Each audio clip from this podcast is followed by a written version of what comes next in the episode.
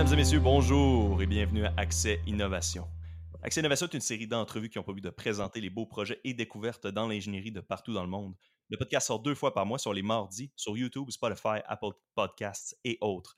Mon nom est Émile Demers et je suis accompagné de mon ami Samuel Lemieux ainsi que deux invités très spéciaux. Donc, nous avons le plaisir aujourd'hui d'avoir deux membres de l'équipe de l'Alérion Super Millage de l'Université Laval. Donc, qu'est-ce que c'est brièvement? C'est un défi dans lequel les équipes doivent bâtir un véhicule avec la plus faible économie d'essence possible. Et vous allez voir, il y a des, peut-être des petites, euh, des petites apostrophes qui s'ajoutent à ça finalement cette année que je n'étais pas vraiment au courant.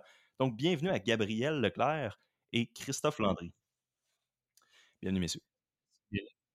Yes, euh, certainement, ça fait plaisir. Donc, euh, le podcast, on a souvent justement des invités là, comme ça, là, des, petits projets. Ben, je ne veux pas dire des petits projets, c'est des gros projets. C'est quand même un gros projet. Ouais, c'est ça. Le petit projet, c'est vraiment pas un petit projet. Un petit projet, c'est genre, je fais une tablette dans mon armoire. Là, c'est genre, je fais un, véhicule avec une faible économie, d'essence. Donc, c'est peut-être une petite coche au-dessus. J'ai un petit opener, une petite question d'introduction pour vous autres, puis je ne vous avais pas vraiment préparé à cela, donc je suis désolé les gars, j'aurais peut-être dû, mais on va voir, ça va nous amener direct, ça va briser la glace. Comment est-ce qu'on fait pour atteindre, nous c'était à l'époque, quand Sam et moi on était dans le projet, 1700 km du litre, et pourquoi est-ce que ce n'est pas sur tous les véhicules, tous les autos qu'on a, donc les Civic et, autres? Est-ce que vous êtes capable de répondre à cette question-là? Euh, ben ouais, je pense que en gros, c'est d'avoir le meilleur rendement possible sur toutes nos arrivées de puissance. Fait on passe au moteur. Nous, on a un moteur à combustion interne.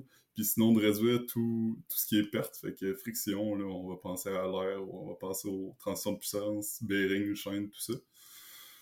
Euh, puis pourquoi est-ce que ça peut pas être sur tous les véhicules? C'est qu'on fait beaucoup de on fait beaucoup de, de compromis. Là. On perd de l'espace. Fait que la pilote, mettons qu'elle restreinte un peu, restreinte un peu, puis euh, elle n'a pas beaucoup de place, elle n'a pas de fun à être là-dedans trop longtemps. Pour peut-être introduire les gens qui ne connaissent pas le projet, si tu comparais, mettons, le supermillage avec un véhicule standard, ce serait quoi les gros points de différenciation? Juste pour que les gens comprennent que c'est pas nécessairement une voiture comme on voit sur les routes. Je pense que notre voiture, elle rentre dans une remorque de pick-up, mettons. Euh, c'est un véhicule prototype qu'on appelle, là, fait qu'il n'y a absolument rien de ça qui pourrait marcher sur une route normale. Par exemple, il n'y a pas de suspension parce qu'on veut l'alléger la forme de la coque ressemble à une petite fusée, par exemple, pour optimiser l'aérodynamisme.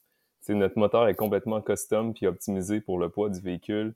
C'est, euh, j'imagine que si on voulait le designer euh, tout public, c'est des choses qu'on, qu'on, pourrait faire, mais à la fin, on roulerait sur une piste cyclable. On peut rouler à peu près à 35 km à l'heure. Ouais, la vitesse, est, limitée, c'est ça l'affaire. Puis, euh, je vais juste le mentionner tout de suite parce que là, je le remarque, j'aurais peut-être dû le mentionner au début. On a peut-être un petit délai là, quand on se parle. Quand vous, vous, vous voulez nous interrompre, puis quand nous, on vous interrompt, ça a l'air un petit peu plus tôt. Là, fait que je suis vraiment désolé de ce que, que j'ai l'air de vous interrompre. C'est vraiment pas le, but non Puis il faut savoir aussi qu'on expérimente un nouveau setup. On en a parlé un peu en pré-entrevue, mais c'est ça.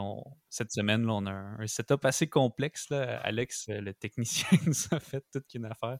Vous nous voyez en qualité quand même assez intéressante. Puis en même temps, on a des gars sur le corps en même temps. Fait non, c'est super. Euh, peut-être pour lancer un peu le bal, j'aimerais ça peut-être introduire le fait que ce qui est, ce qui est cool, je trouve, c'est que là, on a deux personnes dans le supermillage. Puis Émile puis moi, ben, on était aussi dans le supermillage, mais il y a quelques années de ça. Fait que, mm-hmm. on, va vraiment vous poser des questions un peu candides, dans le sens que peut-être qu'on sait une piste de la réponse, mais on veut voir comment que le projet a évolué, puis un peu les gens puissent comprendre c'est quoi l'ampleur du projet.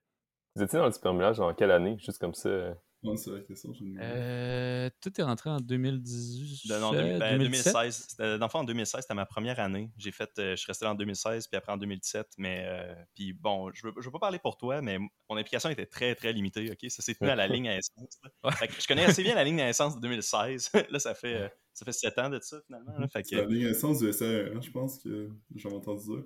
Oui, oui, je pense que c'était ça. C'est quoi? Parce que là, ça, ça, a changé depuis, probablement, ou euh, t'as entendu dire euh, entre les branches que ma ligne à essence était extraordinaire, c'est ça? ouais, exact. Euh, non, c'est juste que on a deux règles différentes pour le SE et pour le Shell. Fait que on n'utilise pas de petite pompe électrique au Shell. Fait que ça fait deux lignes à essence différentes. OK, fait que c'est ça. Fait que là, tu as dit le SAE puis le Shell. Fait que dans le fond, ce qu'on parle là, c'est les deux compétitions. C'est ça? Fait que là, le véhicule, on les amène, puis on a ces deux compétitions-là avec les règles un peu différentes. Exact, c'est ça. Fait que, euh, fait que c'est comme deux compétitions euh, qui se passent aux États-Unis puis qui sont plus gros format pour le supermelage. Euh, on avait le SAE qui se passait en juin, donc au début de l'été, puis à la fin de session, il y a la compétition Shell d'avril, que c'est vraiment la plus grosse des deux, le plus gros budget. Puis l'an passé, on a participé à la dernière compétition SAE. Donc, ils en ont pu. Hein? Ils ont fait la dernière édition, puis ça se répète pas. C'est fini, là. il n'y en aura Ah, plus ouais. jamais. Exact. Je ne sais pas s'il y en aura plus jamais, mais euh, je crois que l'organisateur a décidé d'arrêter cette année. Fait que là, ils ont comme plus le, le circuit puis l'emplacement. Je pense qu'ils veulent changer un peu les règles aussi, vu que c'était peut-être pas la compétition la plus populaire. Là. Faut pas se le cacher. Ouais, puis si, si je me trompe pas, le, le SAE, c'est lui qu'on avait le droit à une pompe à, une pompe à essence, une petite pompe électrique. Ouais, exact. OK? Ah, pourtant, notre ligne était incroyable. Ouais, non, j'ai pas, euh, sérieusement, je me, je me rappelle tellement pas parce que j'étais tellement. Je fais, ce que je faisais, c'était tellement pas. euh, c'était tellement pas poussé. Personnellement, je me rappelle. Je me rappelle même pas. Fait que c'est quoi, dans le fond, le SAE, c'était une petite ligne pompe électrique versus dans Le, le Shell, le SAE, on avait une pompe électrique, puis dans le Shell, on n'avait pas le droit d'avoir de pompe. Fait qu'il fallait admettre de l'essence. Je pense, me semble que c'était 50 ou 60 PSI sans avoir de pompe. Fait qu'on pressurisait un contenant, puis on Ah! pressurisait la ligne au complet. Ouais, c'est ça. Ben, on a une petite bouteille d'air comprimé là, qu'on utilise, qu'on met dans le char, puis avec un pressure regulator, on, on comprime la bouteille à 60, puis finalement, on comprime notre ligne à 40 PSI euh, tout le long de la piste. Là. Fait que on garde notre pression de 40, puis on n'a pas besoin d'utiliser une petite pompe électrique. Mais je, me- demande, euh, je me demande donc, c'est quoi, tu sais, si d'abord dans le SAE, on avait le droit à une be- belle petite pompe électrique top of the line, euh, pour quelle raison, euh, peut-être on n'est pas obligé d'embarquer dans les détails non plus, pour quelle raison est-ce que tu mentionnais, Gabriel, que le SAE, c'était peut-être une compétition qui était moins aimée, mettons, que le Shell? C'est quoi, mettons, leurs avantages et désavantages? Euh, je dirais pas qu'elle est nécessairement moins aimée, mais elle me semblait moins populaire. Puis je pense que ça vient surtout au fait que Shell, c'est plus une, grosse entreprise. Il y avait plus de peut-être de marketing ou plus de euh, je sais pas de publicité là, pour l'événement. les prix à gagner sont plus gros aussi. C'est- Ça ressemble à quoi, les, les prix? Euh, je crois que c'est cette année la première place, c'est autour de 3000 US. Ouais, c'était un Ouais. petit prix. C'est sûr, c'est des grosses équipes, mais en même temps, euh, c'est hot de dire hey, j'ai gagné un prix euh, avec, ce, avec ma participation. Puis même si c'est au final, quand tu le divises, ça revient à genre une centaine de pièces, je sais pas, ben, tu peux dire hey, euh, j'ai mérité ça, tu sais, on a fait ça. Puis- Nous, on le, on le redivise en pizza pour l'équipe. 3000 pièces de pizza. Ouais, ça fait mal. Un autre facteur euh, entre les compétitions, c'est que euh, SAE, c'était vraiment plus petit format. Là. Fait que c'était tout préparé par Eaton, Eaton Corp. Euh, dans le fond, c'est là que la compétition se passait, puis on comprenait finalement que SAE, euh, c'était plutôt un sponsor de Eaton pour qu'il prépare la compétition. là. Puis les seuls qui pouvaient participer, c'était prototype à essence. Tandis que Shell, ben, on a les chars prototypes, puis on a les chars Urban Concept. Donc, Urban Concept, c'est comme pour faire road legal. Donc, les chars sont beaucoup plus gros. Ils ont des, euh, ils ont des, ils ont des feux de, en avant, arrière. Ils ont des wipers. Ils ont tout ça. Euh, puis aussi, euh, ils acceptent plus de, de types d'énergie. Donc, c'est pas juste essence, c'est diesel, c'est éthanol, c'est électrique, c'est hydrogen fuel cell. Euh, fait que ça aussi permet à rentrer beaucoup, beaucoup plus de compétiteurs, là, puis de faire des, des compétitions plus gros format. Est-ce que c'est tout n'avait en même temps, mettons euh, électrique en même temps qu'essence, ou c'est des compétitions séparées? Ouais, je pense qu'ils ont lieu en même temps. Ça dépend des lieux. Là. Je sais qu'en Europe, les deux compétitions suivaient. là. On avait comme les compétitions essence, puis ensuite il y avait la compétition électrique. Mais si on prend la compétition euh, America, ben les deux se passent en même temps. Fait que euh, ça dépend des ça dépend des compétitions des lieux. Ok, c'est quand même. fait qu'on- ok, on voit que quand même une certaine grande diversité, puis on dirait que. thanks.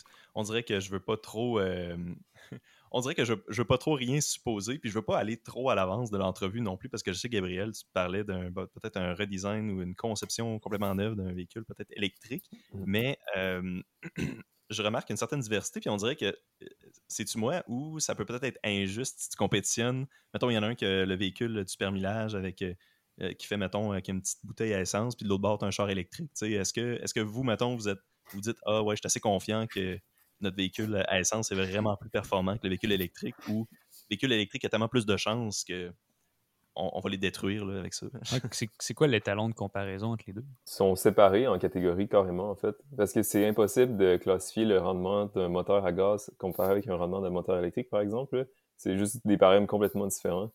Puis, tu sais, ils sont optimales dans différentes, à différentes vitesses, à différentes plages, dans différents événements aussi. fait que ce qu'ils font, c'est qu'ils font un prix pour véhicules combustion interne, un prix pour le moteur électrique, puis je crois qu'il y a un prix pour hydrogène. Une compétition, ça, on peut parler un peu, ça ressemble à quoi pour les gens qui n'ont jamais vu ça, une compétition de supermillage? C'est quoi les paramètres, mettons, de la course? Il y a un circuit, donc d'une certaine longueur. Notre compétition SAE en juin, c'était 2,2 km. Cette fois-ci, euh, Shell en avril, ça va être 3,9. Puis tu fais un nombre de tours de circuit pendant un certain nombre de temps, genre 30 minutes. Puis tu vas additionner toute la, distance que tu as parcourue. Puis tu vas regarder l'essence que tu as utilisée pour parcourir cette distance-là. Puis au final, tu vas avoir un résultat en, kilomètres par litre. Nous, c'est ce qu'on utilise en essence. Puis c'est lui qui a le plus de kilomètres par litre au final qui va, qui va avoir le meilleur résultat. Ça, c'est l'aspect course. Euh, c'est mais il y a... course, ouais, mais toute il y a toute la préparation à la course. Euh, les, les, souvent, mettons, la, compétition Shell qu'on va aller, qu'on est en train de préparer, elle dure cinq jours. Et puis les trois premières journées sont presque 100% euh, pour les, euh, les tech inspect qu'on appelle. Donc euh, nous, on arrive avec notre véhicule, puis on les présente à des techniciens, puis ils valident qu'on respecte 100% des règles pour qu'on soit comparable entre les véhicules, mais aussi pour assurer qu'on on a une certaine sécurité.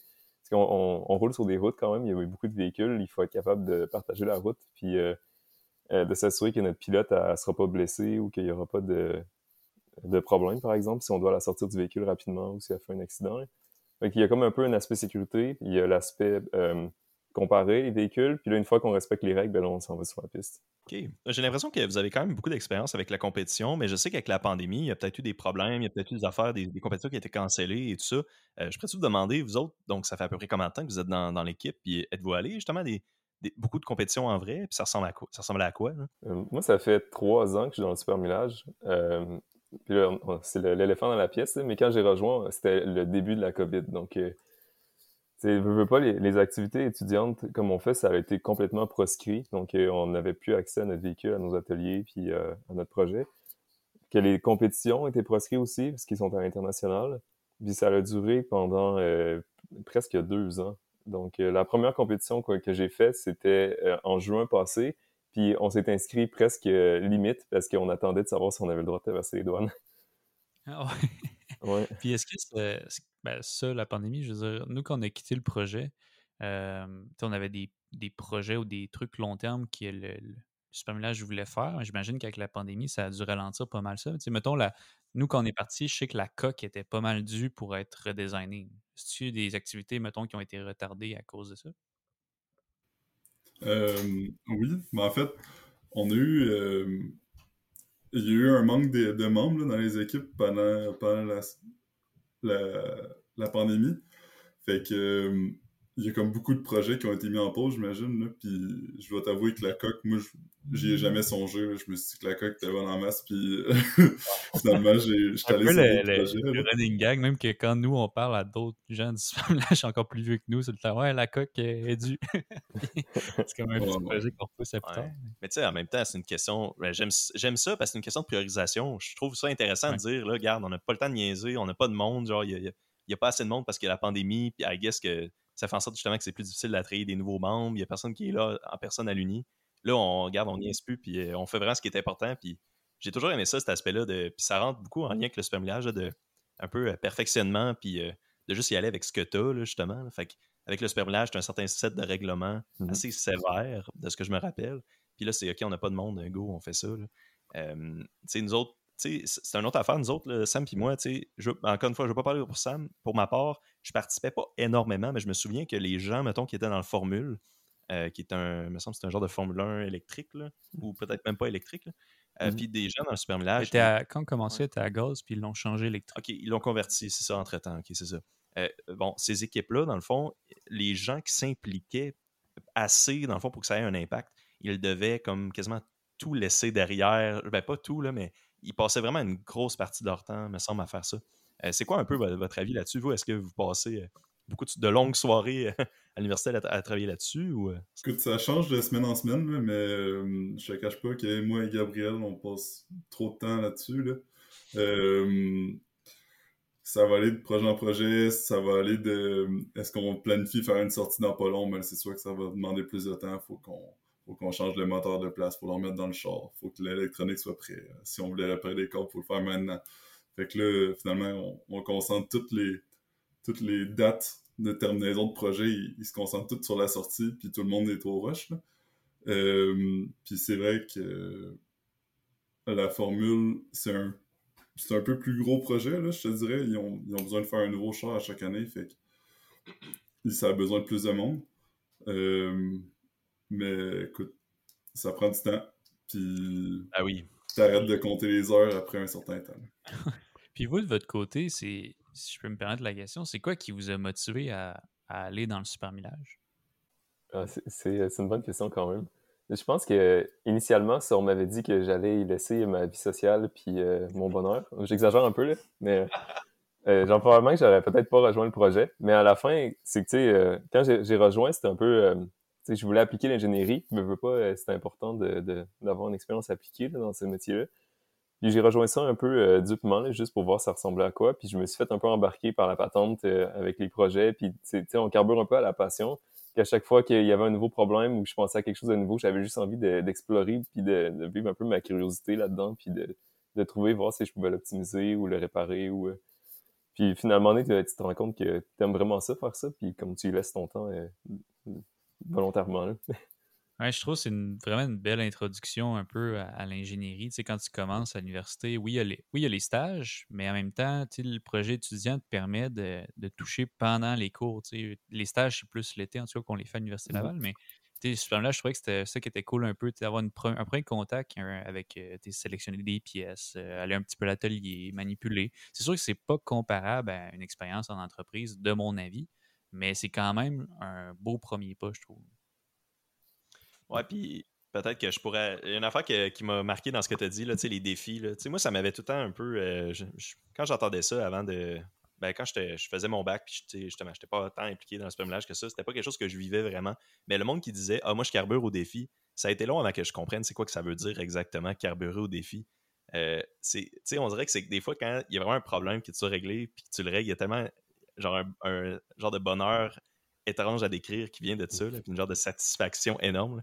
Euh, je trouve que, fait que ça résonne vraiment avec moi ce que, ce que tu as dit par rapport à ça. sais là, faut pas, je pense non plus qu'il ne faut pas exagérer. Il y en a peut-être qui font des à job des semaines de 80 heures, pas à ma job, mais en général, sûrement qu'il y, en a qui font des grosses semaines. des fois, c'est peut-être exagéré. il y a un juste milieu à tout.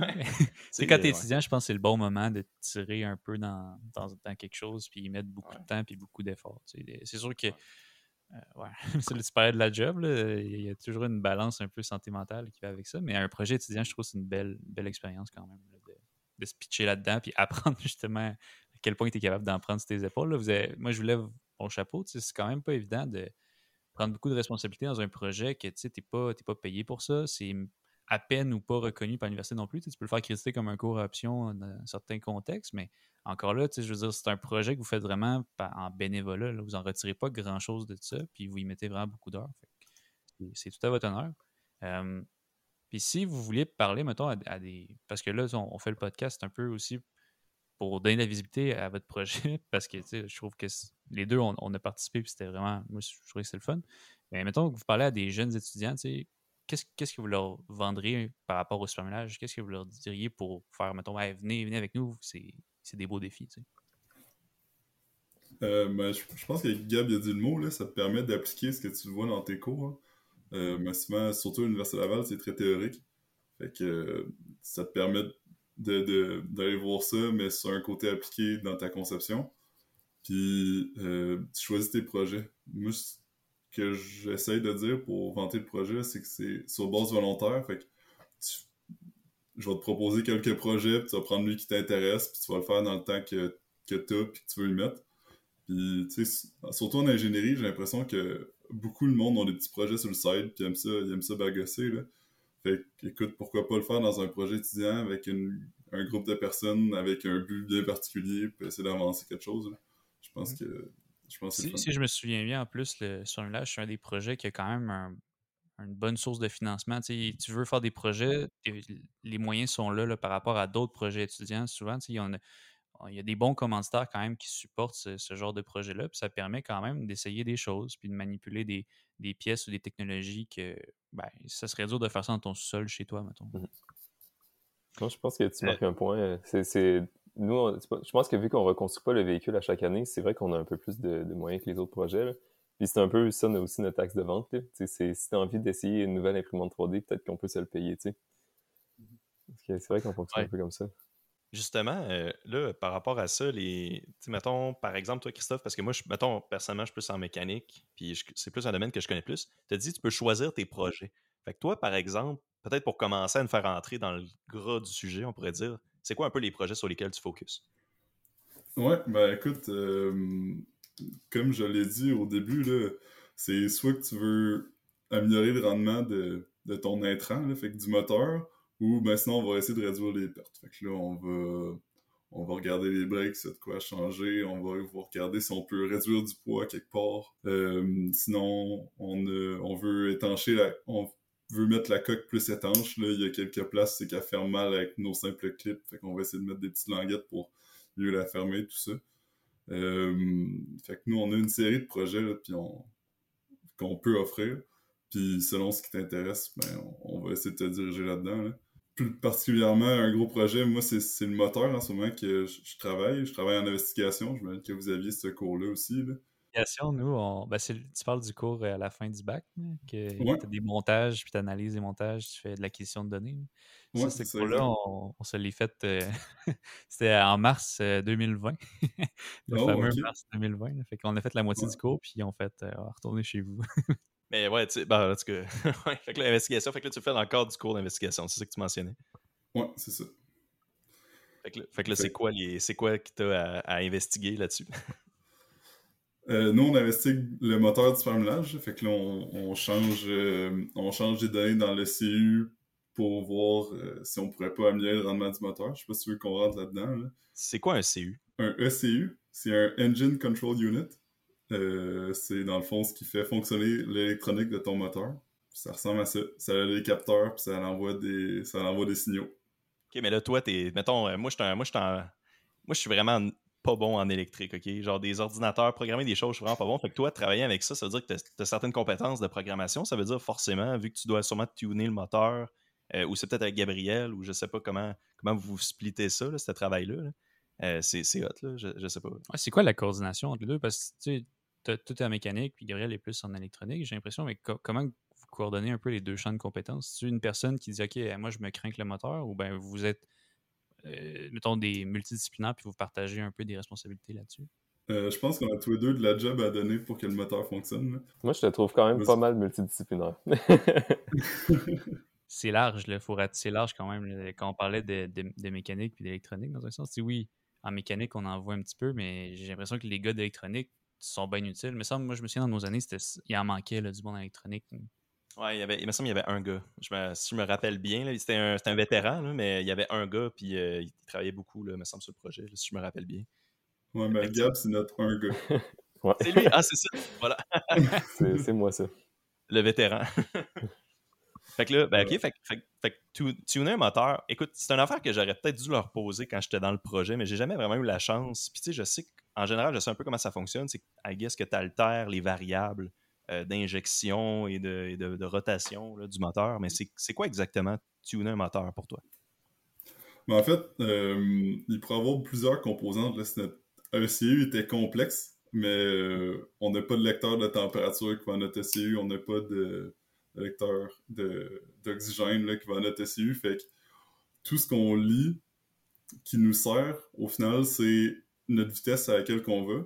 Selon la vitesse à laquelle qu'on va, les deux variables qu'on modifie, c'est le temps d'injection, donc la quantité d'essence qu'on envoie aux deux tours de cycle, aux quatre cycles au final, puis euh, l'angle d'allumage. Donc, quand est-ce qu'on fait allumer euh, les bougies? Quand est-ce que les bougies spark dans la montée ou la descente du piston? Au final, on a comme quelques plages de vitesse. Dans les plages de vitesse, on a on a un temps euh, d'injection, puis on a un angle d'allumage. C'est les, deux variables qu'on fait bouger dans les différentes plages. OK, fait que c'est quand même pas tant de variables que ça. On dirait que dans ma tête, je voyais ça tellement large. Je me faisais c'est deux variables avec un cycle de moteur. Donc, c'est de dire, OK, quand est-ce qu'on shoot l'essence en dessous du piston, puis quand est-ce qu'on allume le, spark en dessous du piston. C'est quand le meilleur timing, dans le fond, c'est-tu quand il est en train de remonter, tu dis, ou quand il est en train de redescendre, mettons. Ouais. C'est combien de temps on envoie de l'essence? Parce qu'en fait, l'essence, on l'envoie pendant que la valve est fermée. On envoie notre essence sur la valve, puis le, quand on ouvre la valve, ben, l'essence se vaporise avec l'entrée d'air. Fait que ça, on, varie pas vraiment avec le temps. Euh, avec l'angle, mettons, là, mais on varie avec combien de temps on en envoie, donc quelle quantité on en envoie. Puis effectivement, ben là, si on pense à l'explosion, ben, pendant que le moteur, pendant que les, les gaz se compressent, le piston monte, on va se demander quand est-ce qu'on envoie le spark pour commencer la combustion. Puis le fait d'avoir d'autres variables autour, comme la température que tu citais, euh, c'est-tu parce que, mettons, vous, manquez de temps pour l'incorporer ou parce que c'est plus complexe? Ou c'est quoi qui vous empêche, mettons, de le faire pour préciser votre modèle? C'est des limitations électroniques. Euh, sur notre dynamomètre, on a beaucoup plus d'instruments euh, que dans le véhicule. Puis la raison à ça, c'est à cause que on utilise quand même une vieille technologie pour contrôler notre moteur. Puis l'ordinateur est juste pas modifiable, si on veut.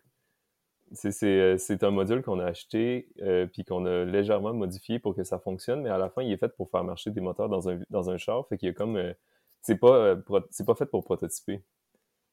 Euh, c'est fait vraiment pour rouler. c'est fait pour fonctionner en, régime permanent. C'est pas vraiment fait pour euh, Ça, c'est un projet que j'aurais aimé faire, le, remodifier. Ça prendrait de la télémétrie live, autrement dit, dans la course, que vous n'êtes pas capable de supporter avec votre électronique actuelle. Oui, c'est exact. Fait que là, tu as mentionné le mot dynamomètre. Tu m'avais écrit ça par courriel euh, quand on commençait à se parler euh, du potentiel de l'épisode. Donc, est-ce que tu pourrais m'expliquer, moi qui est un peu abruti, honnêtement, c'est quoi un dynamomètre? Parce que j'ai l'impression que je devrais savoir c'est quoi, mais je sais pas. Sûrement que Sam ici, c'est quoi même, là, je sais pas. Ben, c'est un bel essai. C'est un frein, euh, c'est un, un, frein magnétique qu'on utilise pour garder le moteur en régime permanent justement pendant qu'on fait des tests dessus. OK, fait que, ton moteur est comme installé, mettons, sur une table. Tu as un genre de, de, roue qui tourne, un genre de roue inertielle. OK, ouais. Fait que ça, ça, simule, mettons, de rouler sur la route avec une certaine masse. Ouais. Puis on la freine pour pouvoir garder le moteur euh, à la vitesse qu'on veut. Parce que justement, comme je te disais, ben, on a des tables de RPM, puis on veut, on veut changer les valeurs dans les différentes tables de RPM. Fait que là, il faut vraiment choisir quelle vitesse qu'on veut, puis on, on le détermine en on va la chercher en freinant le moteur à une certaine vitesse. OK. C'est intéressant, puis on dirait que cette interaction-là a montré encore une fois à quel point que le génie mécanique, c'est super vague, parce que les deux ont été ingénieurs mécaniques. Euh, moi, j'ai travaillé plus en automatisation, en fabrication. Euh, Emile a travaillé plus en conception mécanique plus du, côté optique, si je peux dire. Euh, ouais, différent, loin des moteurs, mettons. Ouais, c'est ça. C'est moins notre chaîne compétente. Les deux ont un mécanique, ça fait quand même un bout qu'on travaille là-dedans, mais c'est pas non plus, c'est pas tout le monde qui travaille sur des moteurs. Puis je trouve que si tu triples là-dessus, ben, le surminage, c'est quand même une belle porte d'entrée dans une sens.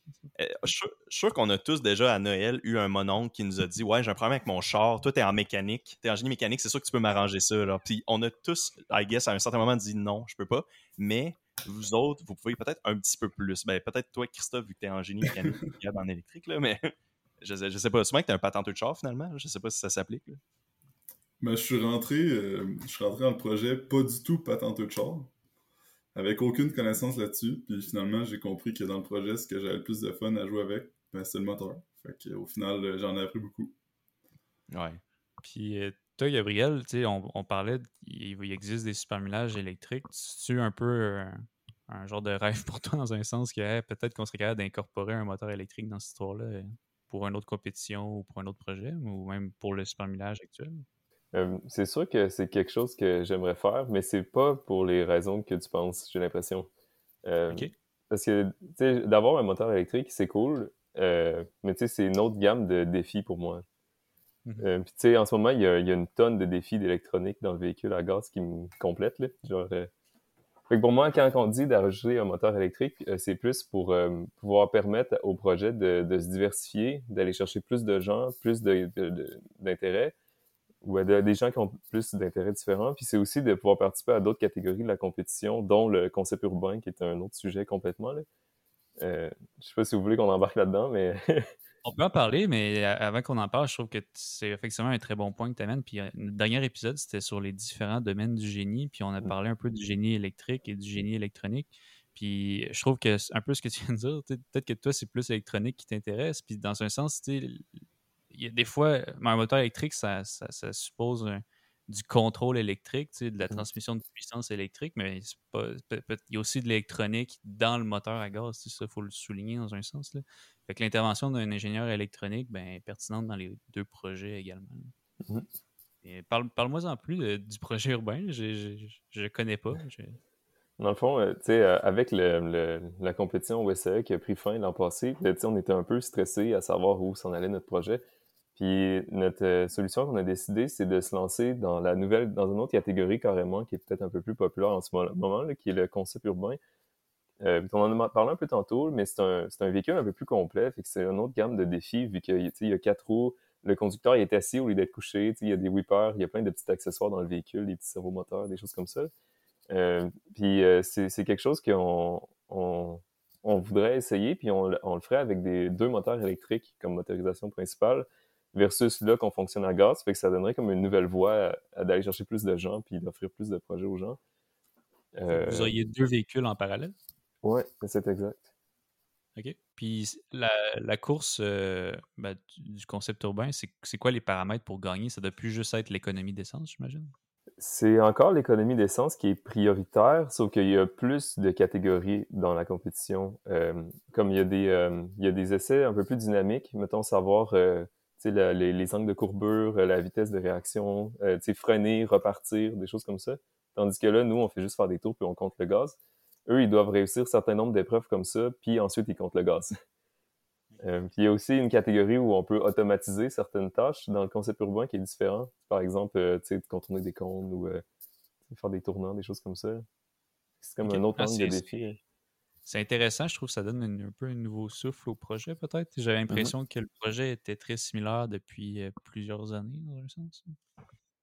Non, non, mais c'est ça. Dans le fond, nous aussi, on commence à trouver qu'on fait, on fait le tour du poteau, puis à chaque année, finalement, ceux qui peuvent réellement améliorer de quoi dans le char, ben, c'est ceux qui sont en leur dernière session. Finalement, ils ont vraiment le temps. Ils ont les compétences, mais bon, ils rushent à finir leur bac. Euh, fait qu'il a starté quelque chose de nouveau comme ça, ça permet d'avoir des projets pour tout le monde puis garder ça nouveau. Des nouveaux défis aussi, dans un sens, parce que le, Shell, euh, je pense que l'Université le massacrait d'année en année. C'était un peu comme le Canada euh, au, hockey, aux Olympiques. il me semble que c'était tout le temps record par-dessus record. Ouais, c'est ça, c'est un bon point, ça. comment ça va, vos, ben, les résultats, justement, en compétition? Est-ce que, est-ce que, est-ce que, est-ce que l'Université Laval gagne récemment ou non? Ou, euh, il n'y a pas aucun jugement sinon, j'ai juste aucune idée. Je pense que la bonne façon de le dire, c'est qu'on compétitionne contre nous-mêmes. Mais tu sais, c'est peut-être un peu euh, arrogant de façon de dire, mais comme on a un historique de première place, autant au SAE qu'au Shell, puis la deuxième place est souvent serrée, mais on finit toujours premier. Wow! Ben, bravo! c'est un truc que je me demandais. Euh, ben, c'est intéressant, mais c'est ça, ça veut dire que justement, tu peux. Ayant ce, on peut dire ce clout-là, quasiment, tu peux dire, OK, ben là, on, justement, on expand le projet, on a la nouvelle compétition urbaine. et là, on va venir chercher peut-être justement, on peut dire, hey, on gagne à chaque année avec euh, l'aspect plus euh, mécanique, électrique, essence. Là, peut-être qu'on peut venir chercher une nouvelle motorisation, puis chercher des nouveaux joueurs, puis grossir l'équipe encore plus. Mmh peut-être qu'un jour, ça sera une compétition autant grosse que le Formule. Euh, on l'espère, on se croise les doigts. il y a toujours cette rivalité entre les projets. c'est sûr qu'après ça, je pense que ça peut peut-être vous donner des nouveaux commentaires aussi. Le, scope de la compétition est, différent, puis mmh peut-être que ça amène de la visibilité qui n'est pas la même non plus. Euh, fait que là, euh, je me demandais justement, là, tu m'as mentionné qu'il y avait de la nouvelle instrumentation ajoutée. C'était-tu justement ce nouveau dynamomètre-là ou y a-tu d'autres nouvelles instrumentations qui ont été ajoutées récemment pour tester, tester le moteur et tout ça? Euh, je faisais référence principalement au dynamomètre. Euh, parce que, tu sais, tantôt, on disait qu'on essayait d'optimiser nos, tables d'injection, qu'on appelle, pour le, comportement du moteur. Comme on a rajouté un, thermomètre, par exemple, sur le, moteur, puis euh, c'est quand même quelque chose de, pouvoir quantifier les courbes de rendement par rapport à la température. puis maintenant, on, est capable de garder la température du moteur stable. Ça que ça aussi, c'est un truc qui est cool avec l'instrumentation qu'on a rajoutée sur le, dynamomètre. Euh, puis là, on est en train de prototyper pour essayer de se rajouter un GPS euh, ou un, un, tachymètre, mettons, qui pourrait nous permettre de connaître la position du véhicule sur la route. Euh, ça, ça, ça serait principalement pour nous permettre d'avoir une simulation de course pour être capable de justement optimiser euh, nos, quand on accélère, quand on accélère, quand on n'accélère pas, comment on prend nos virages. Ah, il y a une notion de stratégie aussi là-dedans. C'est pas toujours pied au plancher. Au contraire, il me semble que le moteur est allumé une fraction par rapport au, temps qu'il passe juste à glider sur son élan. Mmh euh, c'est sûr que ouais, c'est un bon point que tu amènes. Dans le fond, vous seriez capable de simuler c'est quoi la course parfaite? C'est quand est-ce qu'on quand est-ce qu'on part, à quelle vitesse, quand est-ce qu'on arrête? C'est un mmh bon point. Ben, en fait, la simulation est un peu faite. Euh, c'est justement un de mes premiers projets dans, dans le superminage qui m'a amené à plus m'impliquer parce que j'ai compris que j'avais du fun. Euh, puis finalement, on, est un peu capable d'aller chercher, notre parcours parfait avec euh, nos, forces de friction puis la puissance qu'on a de notre moteur. Mais on a de la misère à dire, bon, quand est-ce à repartir, quand est-ce à arrêter, puis essayer de comparer ça aux, résultats expérimentaux, savoir à quel point nos hypothèses de friction sont bonnes. Là. Fait que justement, un, tachymètre ou un, GPS, c'est une manière de, de, utiliser nos données puis lire nos données après avoir fait une course ça nous aiderait à comme, être encore plus sur la coche, puis vraiment mieux déterminer euh, quand est-ce accélérer et quand est-ce arrêter. Fait que dans le fond. une bonne différence. Dans le fond, euh, je m'excuse. Euh, dans le fond, un, tachymètre, c'est quoi la différence entre un tachymètre et un GPS? Avec le tachymètre, on a juste accès à la vitesse d'une roue, par exemple, puis on extrapole pour connaître la vitesse du véhicule au complet. Tandis qu'un GPS, on pourrait savoir où le véhicule est aussi sur les autres axes. Fait que, par exemple, la, que la piste fait, je sais pas, 20, 30 mètres de large, mais si le véhicule il zigzague à travers, ben, on, veut le savoir aussi, Fait que le GPS permettrait d'avoir une meilleure approximation de la position du véhicule, mais le tachement est vraiment plus simple. C'est comme un compromis. Ouais. Peut-être qu'il y en a un qui est moins lourd aussi. Je sais pas à quel point ça a un impact sur la masse totale. C'est vraiment minime, mais. Ouais. c'est considérable, sûrement. on compte les grammes. Ouais, c'est ça, je me demandais. C'est un autre truc, c'est ça. Il pèse comment le véhicule? Mettons qu'on compte, guess que vous comptez la pilote, là, probablement, quand vous calculez la masse. Tu sais, ça pèse euh, comment? Avec le moteur, sans la pilote, il est comme 105 livres. Peut-être un petit peu moins maintenant, on a, on a, réduit des trucs. Puis la pilote, euh, Shell ne permet pas en dessous de 50 kg. En fait, s'il est en, en, dessous de 50 kg avec toute euh, la soute et le casque et tout, il faut qu'on rajoute une, une plate pour la remonter à 50 kg au-dessus. ok, ouais. C'est un enfant pour conduire le véhicule, malheureusement. malheureusement. un petit frère de quelqu'un dans le projet. c'est idéal en plus, c'est tannant. ouais, c'est ça. Mais, mais fait, dans le fond, fait que c'est intéressant ce que vous mentionnez là, parce que ça veut dire qu'au final, avant, la, pilote, c'est elle qui contrôlait les accélérations, décélérations. Elle avait quand même une part immense euh, dans la réussite du projet. Puis là, euh, pas, je, suis sûr qu'elle ou ils sont très bons, les, pilotes.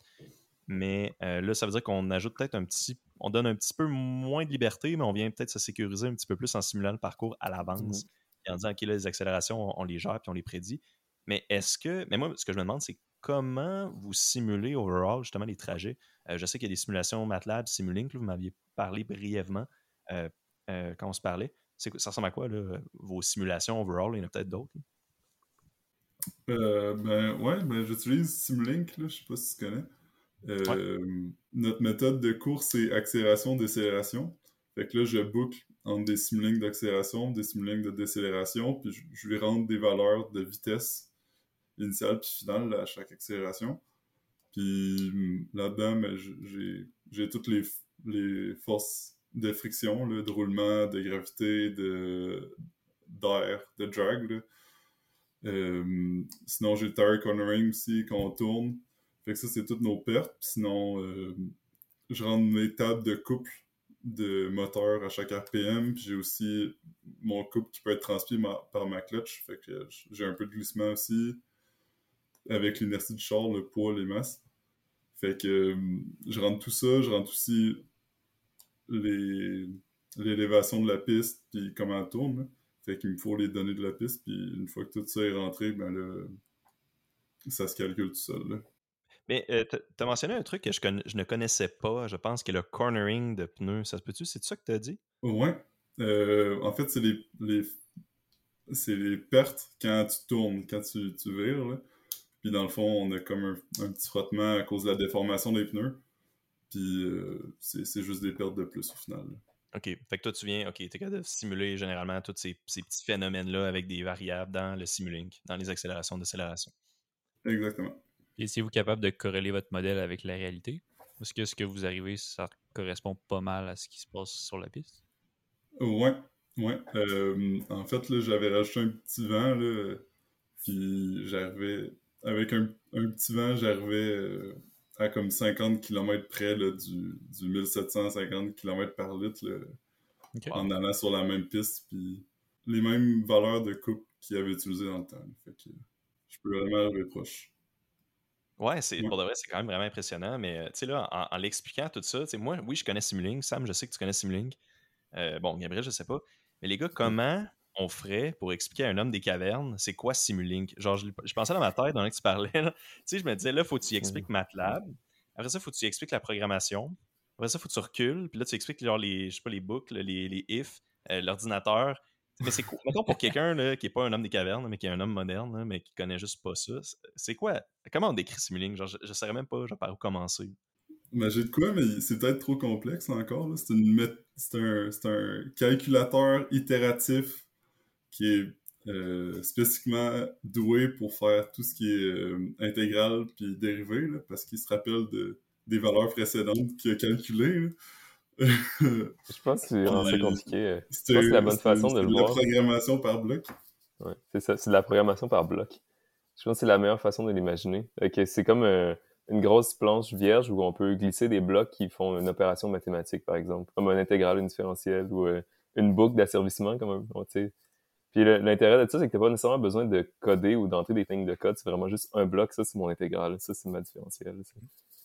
Ouais, je pense que je l'aurais défini de même aussi. Là, tu ça, c'est par bloc. Puis quand tu penses par bloc, ça fait en sorte que tu peux raccorder des blocs ensemble puis utiliser des procédés itératifs, comme tu disais. Mhm. Fait que raccorder des sorties, des outputs d'une fonction, puis les mettre en input d'une autre fonction, puis créer des Ouais. boucles comme ça. Puis, comme tu dis aussi, il n'y a pas de code, mais Simulink et MATLAB, c'est le même environnement. Au final, tu peux exporter ton Simulink en code MATLAB. Les, les deux sont ouais, les, deux, les deux fonctionnent bien ensemble. Puis là, peut-être pour ceux qui ne savent pas c'est quoi MATLAB, rapidement, ben, c'est juste un genre de logiciel de traitement de données. un langage de programmation scientifique. Mais c'est comme de plus en plus désuet dans un sens, j'ai l'impression. Euh, C'est que c'est- c'est lent un peu là, comme langage. Euh, Euh, Python est rendu vraiment Mhm. fort sur la programmation scientifique. Moi, en industrie, Ouais. je le vois beaucoup. Là, et, mettons, faire de la programmation fonctionnelle, c'est-à-dire pas, mettons, faire euh, des applications, mais moi, dans mon domaine, il y a beaucoup de, de tests d'instruments. Puis euh, les gens vont se créer des scripts en Python pour aller tester ces instruments-là. C'est du code vraiment facile à faire, puis ça exécute à peu près la même chose que les gens faisaient avec MATLAB avant, sauf Mhm. que tu ne payes pas la licence exorbitante de MATLAB. Ouais, en effet. OK. Euh, nice. Ben là, euh, on peut peut-être continuer à avancer un petit peu. Là. On, a quand même. euh, on avance quand même bien dans, l'entrevue, je trouve. J'ai commencé. J'ai commencé à poser à peu près la moitié des choses que j'avais à vous demander. Euh, on dirait, là, par rapport aux compétitions, OK, ça, c'est une affaire qui m'a comme frappé. J'ai été juge dans les, les jeux de génie de l'Université Laval. Puis c'est une affaire qui m'a comme frappé parce que je, je, je, je, pensais pas que c'était ça l'affaire, mais c'est dans le fond, c'était la compétition machine dans laquelle ils doivent faire une petite machine, puis une genre de compétition sur un stage. Puis toutes les équipes, euh, pas, pas toutes, là, mais beaucoup des équipes, ce qui arrivait, c'est que leur robot, il fonctionnait très bien, genre deux jours avant la compétition. Puis là, en arrivant là-bas, il y a un moteur qui a brûlé, il y a quelque chose qui a, qui a cassé.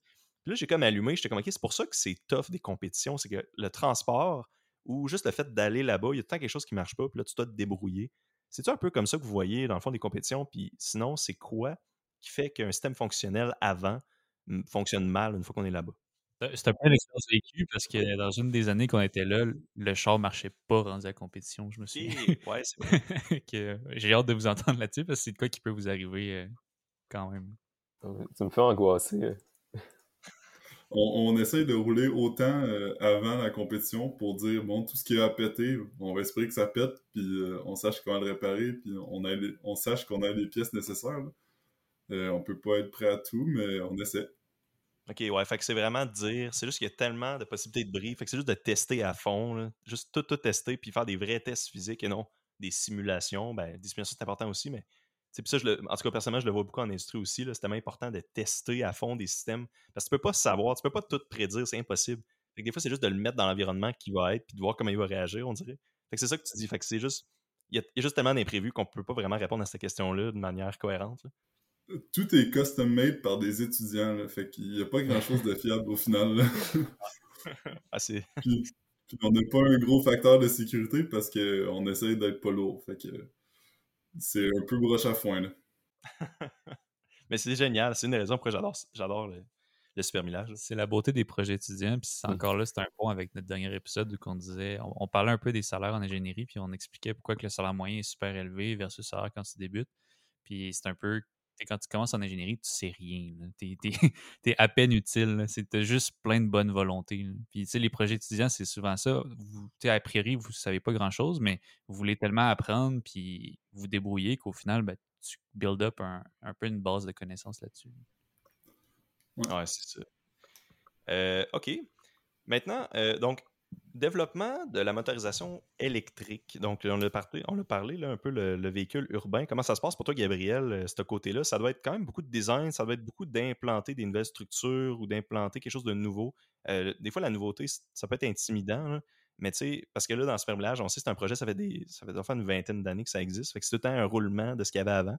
Là, c'est quelque chose de vraiment nouveau là, euh, sur lequel tu travailles. Est-ce que tu peux nous parler de ça? C'est quoi un peu les défis par rapport à ça? Ouais, je, ne crois pas que je me suis rendu jusque dans l'innovation dans, dans, euh, dans mon projet. Euh, sais, je reprends des technologies qui ont déjà été euh, prouvées puis fonctionnelles, mais de l'implémenter à, à un moteur qui est comme euh, custom puis de s'assurer que tout soit vraiment personnalisé pour que ça fonctionne sur notre système, c'était vraiment ça le, cœur du défi. Je sais comme pas par où commencer, je suis en plein je suis en train de le designer.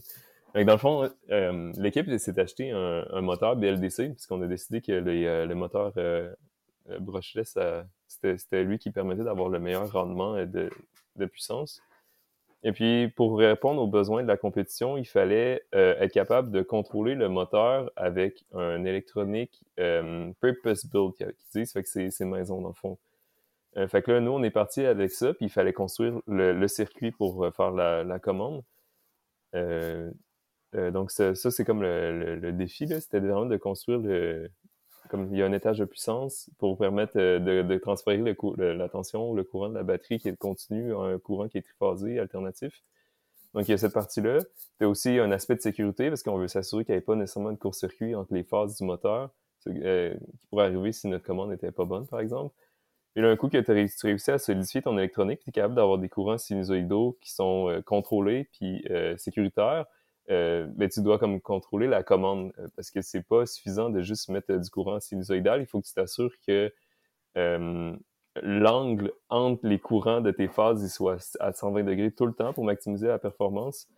Et puis, tu dois t'assurer que tu envoies une commande de courant. Peut-être que je m'écarte, je, je me rends ici un peu trop loin dans les Non, détails. non, non, c'est correct. Moi, je pense, que c'est- je pense que c'est correct.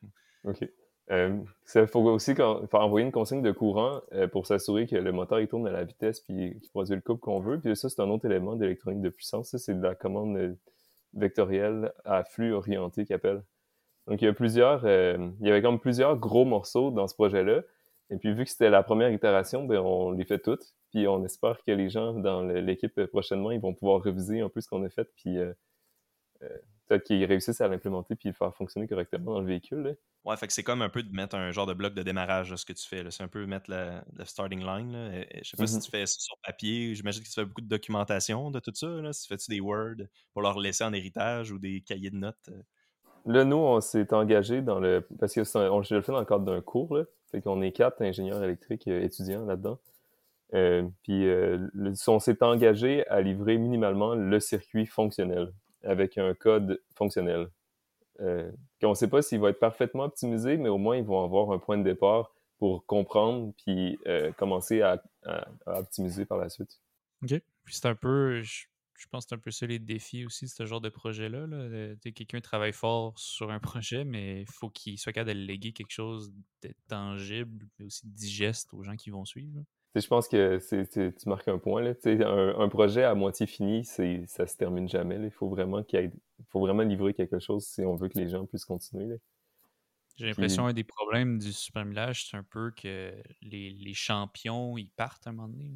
Puis Mhm. euh, il y a tout le temps comme, c'est un peu comme il y a des creux, puis il y a des, des sommets. là. Des fois, l'équipe est au sommet parce que c'est une gang de crinqués qui sont dedans. Puis quand ils partent, ben, il- le projet vit un petit creux jusqu'à temps que cette base-là se reconstruise. Mhm. Je voulais vous parler maintenant. euh, J'avais une question par rapport à la compétition Shell. Puis ça, c'est peut-être un sujet ouvert qu'on peut parler les quatre. Là. Shell, c'est clairement une compétition, une, euh, voyons, une compagnie qui fait de l'essence. Puis là, ils lancent un nouveau véhicule, modèle urbain, puis c'est avec des moteurs électriques. Ça veut-tu dire que, tu sais, on, voit qu'ils veulent pas lâcher l'essence parce qu'il y a encore un, volet euh, essence à ça. Mais comment vous voyez ça, tu sais, de dire, OK, on est une compagnie qui fait de l'essence, puis on a une compétition qui s'en va de plus en plus vers l'hybride et de plus en plus vers l'électrique? Euh, Est-ce que ça veut dire que dans genre 20 ans, euh, tu sais, ils vont faire quoi, Shell, dans 20 ans? Savez-vous, genre, tu sais, Shell, ils font, ils font autre chose que de l'essence? Genre, c'est juste moi qui, qui trouve ça bizarre. Euh, mais en fait, la, la compétition électrique, là, puis hydrogène et tout ça, c'est disponible et dans, et dans les véhicules prototypes et dans les véhicules urbains. là. Fait que c'est nous qui décidons finalement de, de diriger plus notre véhicule urbain électrique. Mais euh, ouais, c'est du greenwashing. là. Ouais. Je pense que c'est ça. ben, c'est un, bon, un bon terme pour ça, greenwashing. euh, puis c'est du capital de sympathie aussi dans un sens. Mais Shell font d'autres choses que le- l'essence que tu mettre dans ton auto aussi. là. Il y a beaucoup de produits pétroliers dérivés qui sont essentiels pour l'industrie. Euh, mais tu sais, encore là, je pense que c'est plus pour être capable de vendre des produits pétroliers Ouais. qui font un petit, un petit pas dans le côté écologique. Ben, c'est ça, c'est tellement, c'est ça, c'est tellement comme un beau projet avec, tu sais, il y a quand même des, des belles preuves d'innovation là-dedans avec l'aérodynamisme, puis les étudiants, puis l'implication de tout le monde. Mais au fond de moi, je, me- je me dis tout le temps, je regarde ça, puis je suis comme, c'est hot, mais ça vous favorise tellement pas au long terme. là. mais en tout cas, c'est juste peut-être une petite parenthèse. là. On n'est pas obligé de s'attendre là-dessus plus que ça. là.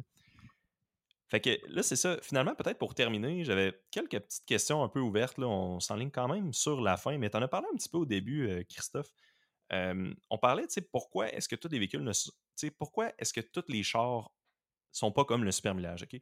Puis là, tu nous as dit que pour que le supermillage fonctionne bien, on parle de aérodynamisme, limiter les pertes, euh, puis optimiser le moteur à fond. Fait que ce qu'on ce qu'on disait, dans le fond, c'est que quand tu avances avec le petit moteur, ou la pilote ou le pilote, il donne des petites accélérations, il arrête, des petites accélérations, accélérations il arrête, donc il va pas très vite au final. Mais y aurait-il un moyen, vous pensez, de faire en sorte qu'on qu'on rend ça à large dans le futur? Tu sais, ça, ça serait-tu faisable ou euh, c'est c'est vraiment justement impossible? Tu sais, euh, on veut pas optimiser, on peut pas optimiser l'aérodynamisme d'un VUS euh, plus que là, en ce moment, là, des gros VUS, on s'entend? Euh, ouais, mais en fait, euh, une des composantes de notre moteur qui est très différente, c'est qu'on n'a pas de throttle valve. Fait que euh, on n'a pas de petite valve qui va restreindre notre entrée d'air au moteur. Fait que, dans le fond, quand tu pèses sur ta pédale, c'est tu ouvres cette. Quand tu pèses ta pédale de gaz, tu ouvres cette valve-là. Fait que tu permets à ton moteur d'accélérer plus rapidement ou moins vite.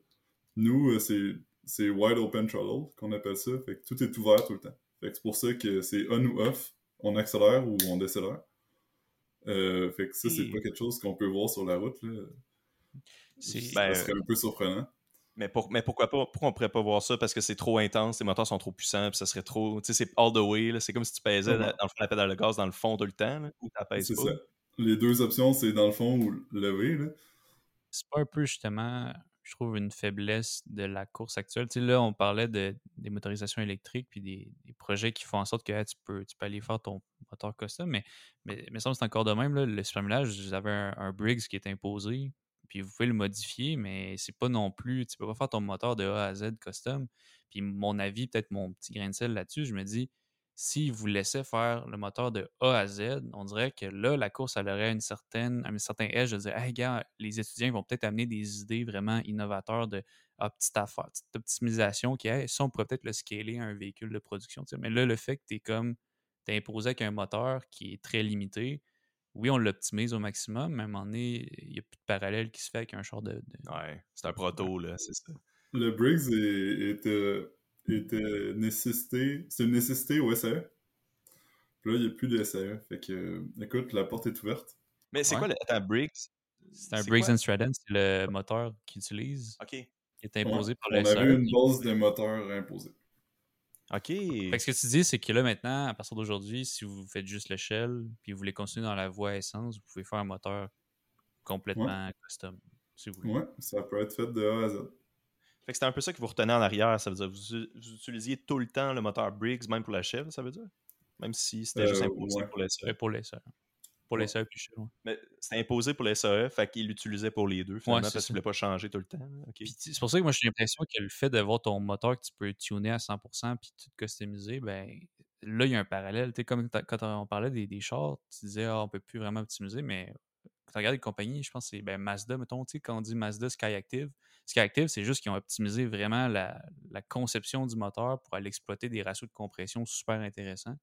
Puis Mhm. ça, ben, c'est le genre de truc qui peut se faire dans, dans- dans un projet de cinéma. C'est pour ça que je me dis, si vous leur laissez la voie ouverte à 100%, là, ils peuvent arriver avec des idées qui, qui sont applicables dans la vraie vie. On, on jouait déjà avec notre, euh, notre ratio de compression, là, parce que ça, finalement, c'est l'épaisseur qu'on met au cylindre qui va, qui va jouer là-dessus. Fait que ça, il n'y avait pas trop de problème. Mais euh, c'est sûr que le, la base avait un poids nécessaire, puis quelque chose qui pourrait être tentant dans les années prochaines, je pense que ça peut être une bonne idée, c'est un moteur Atkinson. là. Donc, je sais pas si vous connaissez ça, mais c'est comme... euh, c'est un peu un système à quatre barres, là, finalement, en dessous, dans, comme crankshaft. Fait que t'as pas le même ratio de détente que de ratio de compression. Fait qu'au final, tu détends plus longtemps que tu compresses. Fait que tu devrais réussir à aller chercher plus d'énergie de ton explosion. Là. J'ai beaucoup de choses. euh, Je sais pas si c'est- c'est simple. Non, mais Ouais, mais ça- je ça savais fait- pas, ouais, je savais pas c'était quoi, mais là, je, comprends un peu mieux c'est quoi. Tu viens pas de ton cours de machine thermique? Nope.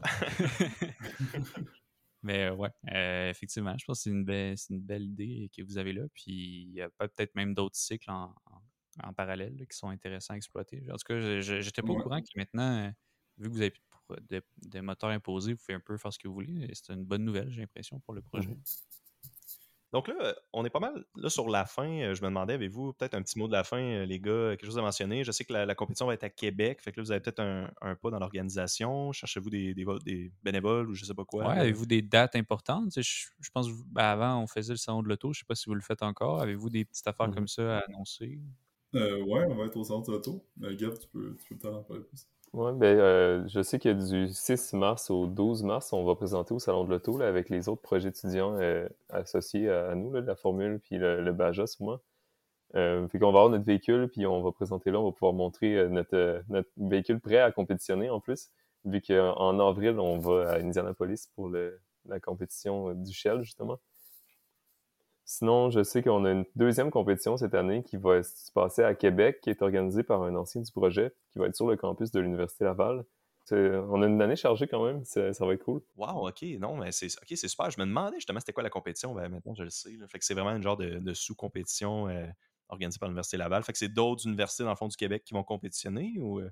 C'est pas organisé par l'Université Laval, mais euh, c'est vraiment par, par le gars en tant que tel. Puis ça va se passer sur le campus. C'est un petit peu facilitant pour l'organisation de la compétition. Puis ouais, ça va se passer en juin. Son but, c'est un petit peu justement de remplacer le, le SAE. Là. Fait que c'est dans les mêmes dates.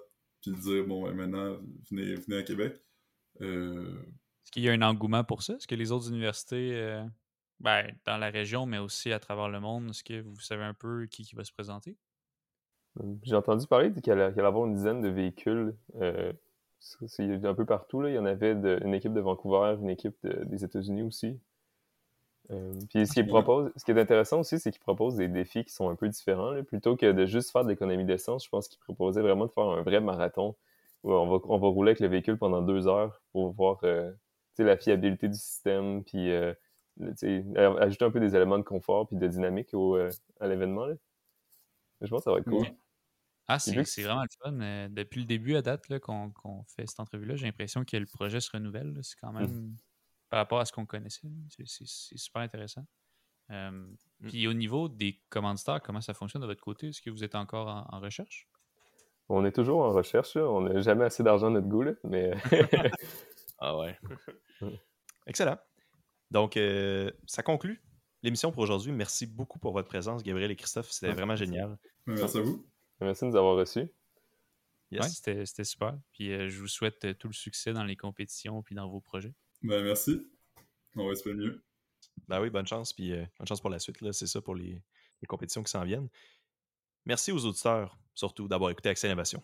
Pour plus d'informations, consultez nos pages Facebook et LinkedIn. À la prochaine.